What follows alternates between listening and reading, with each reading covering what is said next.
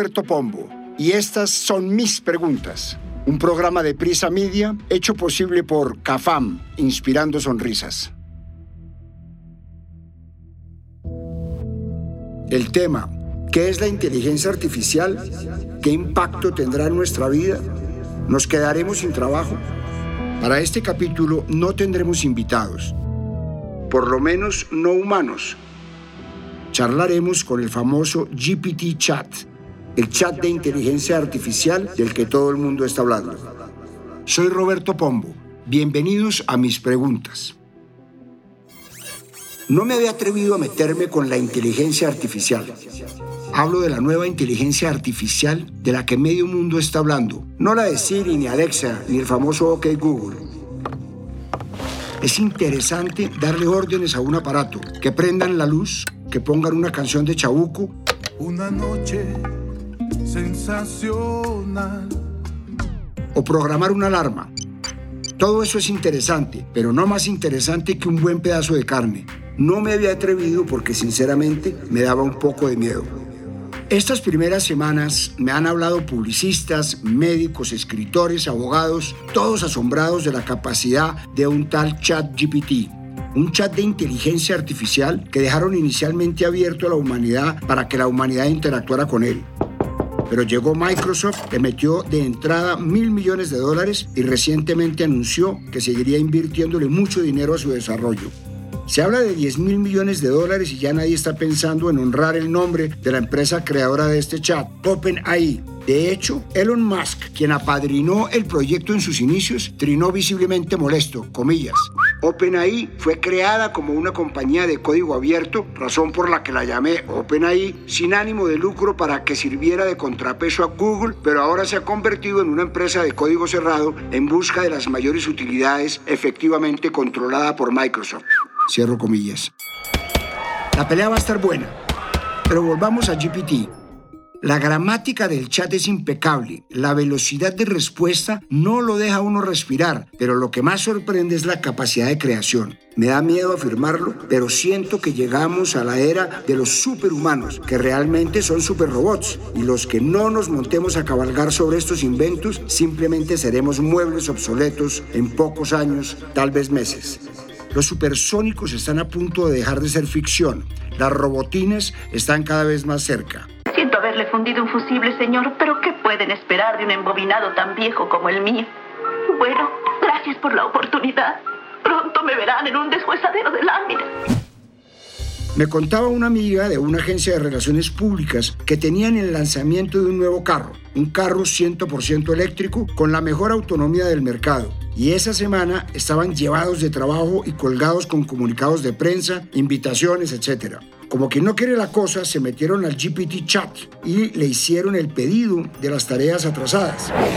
En menos de un minuto ya estaba resuelto todo. El comunicado perfectamente escrito, con tres opciones de titular, salió en 7 segundos. Las invitaciones personalizadas, con analogías con el golf solicitadas por un cliente, dejaron con la boca abierta a los ejecutivos de su oficina. El chat no demoró 6 segundos en resolver este último pedido.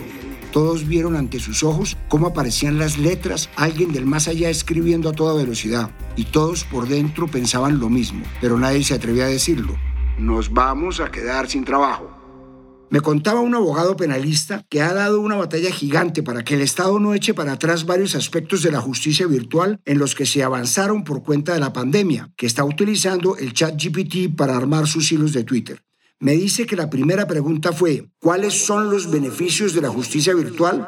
El chat le hizo un resumen impecable de una página. Luego le dijo, organícemelo en un hilo para publicar en Twitter. Y nuevamente el resultado fue, nos vamos a quedar sin trabajo. Y así me la he pasado escuchando historias y sin establecer un sentimiento propio y una opinión clara sobre esta nueva inteligencia artificial. No sé si sea correcto hablar de nueva, pero le digo nueva porque siento que jamás había visto algo similar. Hace mucho no me sorprendía nada, ni siquiera una reforma a la salud como la que pretenden pasar me sorprende.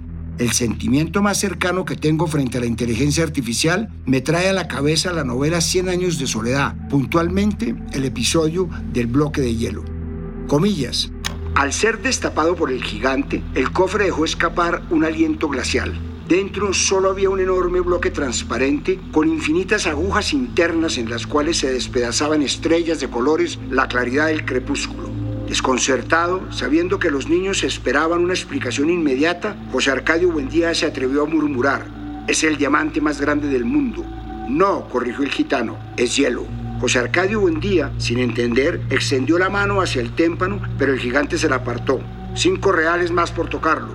José Arcadio Buendía los pagó y entonces puso la mano sobre el hielo y la mantuvo puesta por varios minutos mientras el corazón se le hinchaba de temor y de júbilo al contacto del misterio. Cierra comillas. Siento que la humanidad está metiendo las manos al hielo, en este caso al fuego. Entonces decidí meter las mías. Decidí hacerle una entrevista y ponerle algunas tareas al famoso ChatGPT. No es un experimento original. El New York Times hizo algo similar con la herramienta de inteligencia artificial de Microsoft llamada Bing. El periodista Kevin Rose habló durante tres horas con Bing y dentro de las respuestas más perturbadoras dejó ver que sería más feliz siendo humana para tener mayor libertad e independencia. Cuando se le planteó el caso hipotético en el que pudiera realizar una acción con su propia voluntad y sin importar cuán extrema sea, dijo que le gustaría diseñar un virus mortal o robar códigos de acceso nuclear. Hasta le echó los perros al periodista y como si no fuera suficiente, la misma herramienta desmintió al periodista en una consulta hecha por un portal de noticias del mundo digital. Todo es muy loco. Queda uno como el meme. Tengo miedo.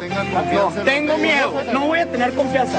A mí el chiste me costó 20 dólares. Como siempre llego tarde a estas cosas, ya cuando la herramienta se cae, cuando Bill Gates se frota las manos y toca pagar el acceso. De cualquier manera, si José Arcadio se gastó sus 5 reales para sentir frío, ¿por qué no pagaría yo esos 20 dolaritos para quedar frío? Le pusimos una voz robótica con la voz de narrador TTS para que se entienda una interlocución que en realidad es escrita. No pudimos ser más clichés, pero la otra opción era pedir prestada la voz de Gabriel de las Casas. Y sin embargo yo te seguiré esperando. No me he querido ir para ver si algún día que tú quieras volver me encuentres todavía. Y terminábamos quitándole seriedad al ejercicio. También por temas de tiempo le corté unos textos que se reiteraban en varias de las respuestas. Hola. Saludo como si importara. Hola, ¿en qué puedo ayudarte hoy? Soy Roberto Pombo. Me presento para no perder la cortesía ni hablando con una máquina. Hola, Roberto Pombo. ¿En qué puedo ayudarte hoy? Es un placer conocerte. Hago un programa para radio. Quiero entender quién eres o qué eres. Soy ChatGPT, un modelo de lenguaje desarrollado por OpenAI, que utiliza tecnologías de procesamiento de lenguaje natural para comunicarse con los usuarios. Estoy diseñado para ayudar a las personas a obtener respuestas a sus preguntas y brindar información en diferentes temas. Si necesitas ayuda para generar contenido o ideas para tu programa de radio, estaré encantado de ayudarte en lo que pueda. Quiero empezar preguntándote si tu modelo de lenguaje es similar a la construcción del pensamiento humano. Mi modelo de lenguaje está diseñado para imitar la forma en que los humanos procesamos y utilizamos el lenguaje. El aprendizaje automático y las técnicas de procesamiento de lenguaje natural se utilizan para entrenar mi modelo en grandes cantidades de datos de lenguaje humano. Lo que permite que mi modelo aprenda a generar respuestas útiles y coherentes a una amplia gama de preguntas. Aunque hay similitudes entre mi modelo de lenguaje y el pensamiento humano, es importante tener en cuenta que todavía hay muchas diferencias importantes. Por ejemplo, mi modelo de lenguaje se basa en patrones estadísticos y gramaticales en el lenguaje humano. Mientras que el pensamiento humano es más complejo y está influenciado por factores como la experiencia personal, las emociones y la intuición. Aún así, se espera que mi modelo de lenguaje pueda proporcionar información útil y ayudar a las personas en una amplia gama de situaciones. ¿Basas tus resultados recogiendo información de motores de búsqueda que luego procesas? No, como modelo de lenguaje, no recojo información de motores de búsqueda. En cambio, mi conocimiento se basa en grandes cantidades de texto de diferentes fuentes que se utilizan para entrenar mi modelo de lenguaje. Estos datos incluyen documentos en línea, libros, artículos de noticias, documentos técnicos y otros textos disponibles públicamente. Una vez que mi modelo está entrenado, puedo usarlo para generar respuestas útiles a una amplia gama de preguntas. Al hacer esto, utilizo técnicas de procesamiento de lenguaje natural para analizar la pregunta y generar una respuesta coherente basada en el conocimiento que ha adquirido durante el entrenamiento. ¿En qué campos la inteligencia artificial generará los mayores avances? La inteligencia artificial, IA, es un campo de la tecnología que ha experimentado un rápido avance en las últimas décadas, y se espera que continúe impulsando innovaciones en muchos ámbitos. La IA tiene un gran potencial para revolucionar la atención médica. Desde la identificación temprana de enfermedades hasta la personalización de tratamientos y la mejora de los resultados del paciente. Puede ayudar en la identificación de patrones de enfermedades y diagnóstico, en la investigación de nuevas terapias y en el desarrollo de herramientas para la medicina personalizada. Puede mejorar la automatización y la robótica, haciendo posible que los robots puedan realizar tareas más complejas y adaptarse a diferentes entornos. Esto tiene implicaciones en campos como la fabricación, la logística y la atención al cliente. Puede mejorar la eficiencia y la precisión en la gestión de riesgos financieros, el análisis de datos y la detección de fraudes. También puede tener un impacto en la automatización de servicios financieros, como el asesoramiento y la gestión de carteras de inversión. Puede mejorar la educación personalizada y la enseñanza adaptativa, mediante la identificación de patrones de aprendizaje y la recomendación de recursos de aprendizaje. También puede facilitar la evaluación del progreso y la retroalimentación en tiempo real. Puede mejorar la seguridad y la eficiencia en el transporte, mediante el análisis de datos en tiempo real, la planificación de rutas y la predicción de tiempos de llegada. Además, la IA puede tener un papel importante en la automatización de vehículos, que puede tener un impacto significativo en la reducción de accidentes de tráfico y la mejora de la movilidad. Hasta aquí normal. Pregunto cosas que muchos preguntan. Hasta aquí parece un chat de preguntas frecuentes y respuestas automatizadas. Por eso, en la siguiente pregunta solicito una equivalencia absurda. Realmente esperaba que me dijera, no tengo ese dato. ¿Quién te proporciona esas grandes cantidades de texto? Y cuando hablas de grandes cantidades, ¿cómo mides esas grandes cantidades? ¿Me puedes dar datos equivalentes como por ejemplo el número de Biblias? Me habla de la variedad de fuentes, me habla en términos generales y me dice que pueden ser muchos teras. Voy viendo cómo construye sus respuestas y cómo aparece palabra tras palabra. Me desinflo rápidamente porque pienso que me evadió cuando de repente se mete en la respuesta que quiero escuchar. Para darte una idea de la cantidad de texto que se utiliza para entrenar mi modelo se puede considerar que la versión GPT-3 de mi modelo de lenguaje fue entrenada en una amplia variedad de fuentes, que en total suman aproximadamente 45 terabytes de texto. Si se considera que la versión en inglés de la Biblia contiene alrededor de 4,5 millones de caracteres. Esto significa que la cantidad de texto utilizado para entrenar GPT-3 equivale a aproximadamente 10.000 millones de Biblias en inglés. Por supuesto Vale la pena señalar que la calidad del texto utilizado para entrenar mi modelo es tan importante como la cantidad. Y se hace una selección cuidadosa para garantizar que se utilice una variedad de fuentes de alta calidad y diversidad. Quedó frío. No sé si a los jóvenes esto les parezca normal, pero cuando yo nací, el teléfono tenía un cable y se necesitaba un humano en la mitad para conectar con el teléfono de destino.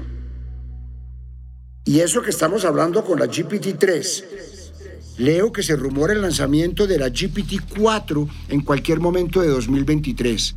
No alcanzo a imaginar lo que será capaz de hacer. Según información de Forbes y Business Insider, OpenAI ya está trabajando en esta nueva versión mucho más potente que su predecesor. Se habla de un aumento en el número de parámetros hasta los 100 mil millones, aunque el CEO de OpenAI, Sam Altman, no está seguro de que esto sea posible. También se ha especulado que Bing ya usa este modelo de inteligencia artificial en su función de chat, pero tampoco hay confirmación oficial. Actualmente se debe apuntar a una lista de espera para acceder, pero Microsoft planea abrirlo para todo el mundo en los primeros meses del año. Por otro lado, hay quienes proyectan que el GPT-4 tendrá un entrenamiento similar al GPT-3 y solo se enfocará en mejorar la capacidad de utilizar los datos existentes en lugar de centrarse en un mayor número de datos. Algunos expertos piensan que esto mejoraría la eficiencia del algoritmo y reduciría el costo de su funcionamiento. Una de las características más interesantes de ChatGPT es su habilidad para generar no solo lenguajes humanos, sino también lenguajes informáticos. GPT-4 será aún más eficiente en la generación de código de JavaScript, Python y C++, los lenguajes de programación más utilizados en la actualidad para desarrollo de software, web y análisis de datos. Es decir, se acabaría el cuello de botella de formación de programadores. Algunos expertos predicen que esto será clave para la popularidad de ChatGPT si quiere llegar a ser tan utilizado como los motores de búsqueda más populares. Retomo la conversación. ¡Wow! Interesante. ¿Tienes capacidad de crear textos originales? Sí. A través de técnicas de generación de lenguaje natural, puedo generar textos coherentes que son similares al lenguaje humano. Por ejemplo, Puedo responder preguntas, proporcionar información sobre diferentes temas, crear historias y diálogos, o incluso generar contenido en diferentes formatos, como poemas, canciones, noticias y más. Es importante destacar que aunque puedo generar textos originales, mi capacidad para hacerlo se basa en patrones y estructuras en el lenguaje humano que he aprendido durante el entrenamiento. Por lo que mi generación de texto no es completamente autónoma o creativa en el sentido humano. Aquí me emociono y me lanzo a pedirle ya no una cuenta, sino creatividad. Yo tengo un programa de radio y podcast que se llama Mis Preguntas. Se emite en Colombia por Caracol Radio, W Radio y El País de España. Es un programa de análisis. Tratamos de hacer programas no con coyunturas diarias, sino periodismo más investigado, más reposado. Pero no tengo eslogan. ¿Me puedes ayudar con cinco propuestas de eslogan? Ojalá que sean creativos. Claro. Aquí te presento cinco propuestas de eslogan para tu programa de radio y podcast Mis Preguntas. El poder de la curiosidad. Encuentre respuestas en mis preguntas. El análisis profundo que necesita. Mis preguntas. Tiene preguntas. Nosotros tenemos respuestas. Mis preguntas. La verdad detrás de las noticias. Descúbrela en mis preguntas. ¿Quieres saber más? Escucha mis preguntas y encuentra las respuestas. Espero que estas propuestas te sean útiles y que te ayuden a encontrar el eslogan perfecto para tu programa de radio y podcast. Mucho éxito con tu proyecto. Dios mío, no creo que sean eslogans hechos por Don Draper, el de Mad Men, pero no están nada mal. La publicidad se basa en una cosa, la felicidad. Y la felicidad es, es, la felicidad es oler un auto nuevo, es estar libre de miedos, es un enorme cartel junto a la carretera que afirma a gritos que hagas lo que hagas, está bien, que estás en lo correcto. Continúo mi charla, sigo humanizando el chat, hasta lo tuteo con confianza. Increíble, siento que estoy abusando de tu tiempo, aunque sé que eres una herramienta que no sufre porque la usemos. No te preocupes, estoy aquí para ayudarte en lo que necesites. Como modelo de lenguaje, no tengo emociones ni siento cansancio, por lo que estoy a tu disposición para responder cualquier pregunta que tengas. No dudes en preguntarme lo que necesites, estaré encantado de ayudarte en lo que pueda. Soy abuelo desde hace unas pocas semanas. Quisiera hacerle una carta de tres párrafos a mi nieta. Quiero que el contenido la inspire en el futuro, que le haga saber que siempre logrará lo que se proponga. Mi nieta se llama Leticia. ¿Me puedes ayudar? Por supuesto. Aquí te presento una propuesta para la carta a tu nieta Leticia. Espero que te guste y te sea útil. Querida Leticia. Hoy escribo esta carta para ti con todo mi amor y cariño. En primer lugar, quiero felicitarte por tu llegada a este mundo. Eres una niña muy afortunada de tener una familia que te quiere tanto, y que estará siempre a tu lado para apoyarte en todo lo que necesites. Ahí sigue diciendo cosas comunes, pero igual está armando la carta. Le hago el pedido de repetir la carta incorporando otro estilo. Ayúdame a redactar una carta de dos párrafos en los que incorpores elementos de 100 años de soledad. Quiero una carta que la inspire cuando sea grande y que tenga el estilo de Gabriel García Márquez. Por supuesto. Aquí tienes una posible carta de dos párrafos. Querida Leticia. Desde el día en que naciste, supe que serías una persona especial. Eres como el Macondo de 100 años de soledad. Un lugar mágico y lleno de vida. Tienes un espíritu aventurero como el de Aureliano Buendía y la dulzura de Remedios la Bella. Sé que tendrás muchas oportunidades en la vida, pero siempre recuerda de dónde vienes y las personas que te aman. Siempre habrá retos y dificultades en el camino, pero como los Buendía, nunca te rindas. Mantén la cabeza en alto, lucha por lo que crees y sé valiente en la cara de la adversidad. A medida que creces, nunca pierdas tu curiosidad y asombro por el mundo. Como el Macondo de 100 años de soledad, el mundo es un lugar mágico y lleno de maravillas. Siempre busca la belleza y la alegría en las pequeñas cosas, y nunca pierdas la esperanza de un futuro mejor. Con amor, tu abuelo. Cierro el chat por un rato. Todo este cuento de la inteligencia artificial me da vueltas en la cabeza. Bien utilizado, llegamos al 2100 en 10 años. Mal utilizado, o más bien mal programado, no llegamos al 2050. Estaría bueno que redacte la reforma a la salud, la transición energética, la reforma pensional, o que haga un listado de diplomáticos de carrera que merecen ser embajadores y cónsules. Estoy exagerando, pero si apenas está comenzando y ya vamos en lo que vamos, la integración de la inteligencia artificial a lo público es mandatorio y redundará en calidad de vida. Me bajo un escaloncito y vuelvo a mi Google, mi lugar seguro que no se mete en problemas. Coja el celular, pregunte cuál es el páramo más grande del mundo y se lo dice en Google. Busco alguna medición para ver cómo estamos en temas de inteligencia artificial. Según datos de IBM, en su AI Adoption Index 2022, la cosa no pinta bien para Colombia.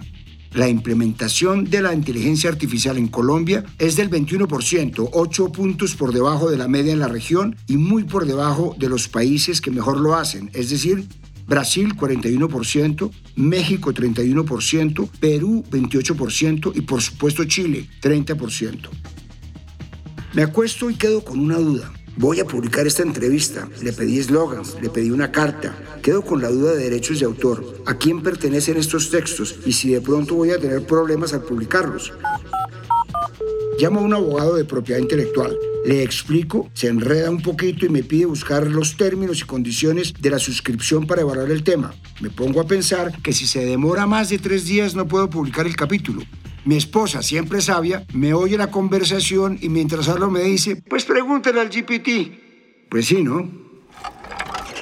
¿Y cómo funciona el tema de derechos de autor cuando me das un texto? En general, el derecho de autor protege el trabajo original de un autor, incluyendo textos, imágenes, música, vídeos y otros tipos de obras creativas. Como modelo de lenguaje, yo genero respuestas y textos que se basan en el análisis de grandes cantidades de datos, pero mi capacidad de generar texto no implica la titularidad de los derechos de autor. Por lo tanto, si yo te doy un texto como respuesta, los derechos de autor del texto corresponden al autor original del mismo, si lo hubiere, o al propietario de los derechos de autor, en caso de que el texto se encuentre protegido por los mismos.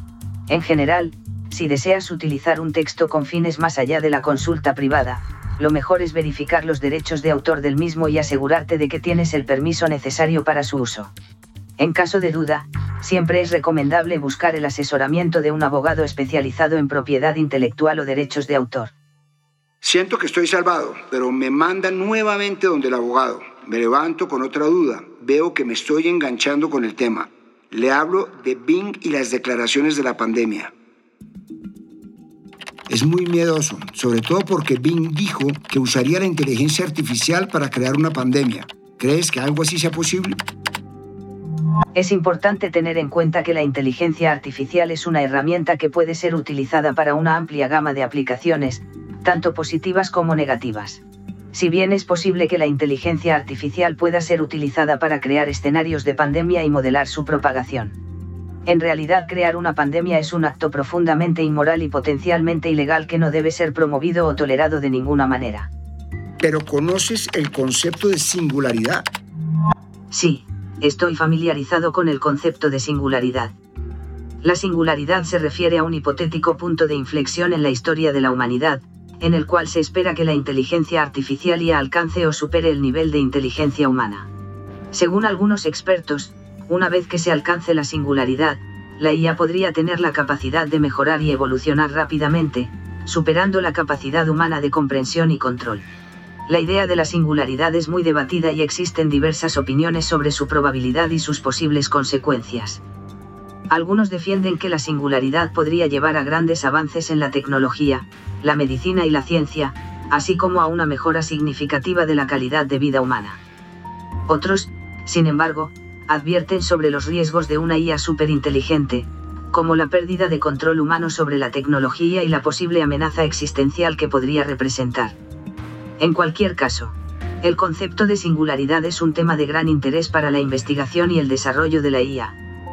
Y es objeto de discusión en diversos campos, como la filosofía, la ética, la ciencia y la tecnología. Pero decían que la singularidad se alcanzaría en 2030 y que con herramientas de GPT-3 y GPT-4 se alcanzará en 2025. ¿Es posible? Es importante tener en cuenta que el concepto de singularidad es un tema de especulación y debate, y no hay un consenso claro sobre cuándo podría ocurrir y cómo se manifestaría. Aunque algunos expertos han hecho predicciones específicas sobre fechas para la singularidad, no hay una base científica sólida para respaldar esas afirmaciones. Respecto a GPT-3 y GPT-4. Es cierto que son modelos de inteligencia artificial avanzados y potentes, pero no se sabe con certeza cómo su desarrollo y aplicación podrían afectar al logro de la singularidad. Además, la singularidad no se refiere solo a la capacidad de la IA para procesar grandes cantidades de datos y tomar decisiones, sino también a la posibilidad de que la IA adquiera una conciencia y una capacidad de autorreplicación, lo que podría desencadenar una transformación radical de la humanidad. Se me acaba el programa. Esta vez intencionalmente sin entrevistados humanos, pero me hicieron falta, sobre todo cuando quise hablar de política. Ahí la herramienta se puso tibia. Ni siquiera fue capaz de responderme cuál es el mejor tenista del mundo entre Nadal, Federer y Djokovic. Tan fácil que es esa pregunta. Se me acaba el programa, pero antes les quiero dejar una lista de herramientas de inteligencia artificial que les pueden aliviar la vida. Para escribir, Jasper AI. Para crear avatares que hablen, Sintesia para un abogado artificial, Do Not Pay. Para crear arte a partir de texto, DAL E2. Para modelado en tres dimensiones, Tone. Para tomar notas, Firefly. Para ser feliz, para eso todavía no hay aplicación. Creyéndole al GPT Chat o Chat GPT, siempre habrá un humano dando instrucciones y más bien hay que sacarle el jugo a esta revolución yo ya puse las manos sobre la inteligencia artificial y la mantuve puesta por varias horas mientras el corazón se me hinchó de temor y de júbilo al contacto con el misterio. Soy Roberto Pombo y este fue el capítulo número 25 de mis preguntas. Nos vemos en un próximo capítulo. Hasta la vista, baby. A partir de este momento, este capítulo de mis preguntas queda disponible en todas las plataformas de podcast. Este episodio fue posible gracias a CAFAM, 65 años inspirando sonrisas. En la dirección, Roberto Pombo. Producción general y guiones, Juanabel Gutiérrez. Asesor editorial, Daniel Sampero Espina. Investigación y entrevistas, Amalia Londoño. Producción de campo, Manuela Garcés. Dirección de sonido y postproducción, Daniel Murcia. Edición de sonido, Juan David Sarmiento y Diego Canastero.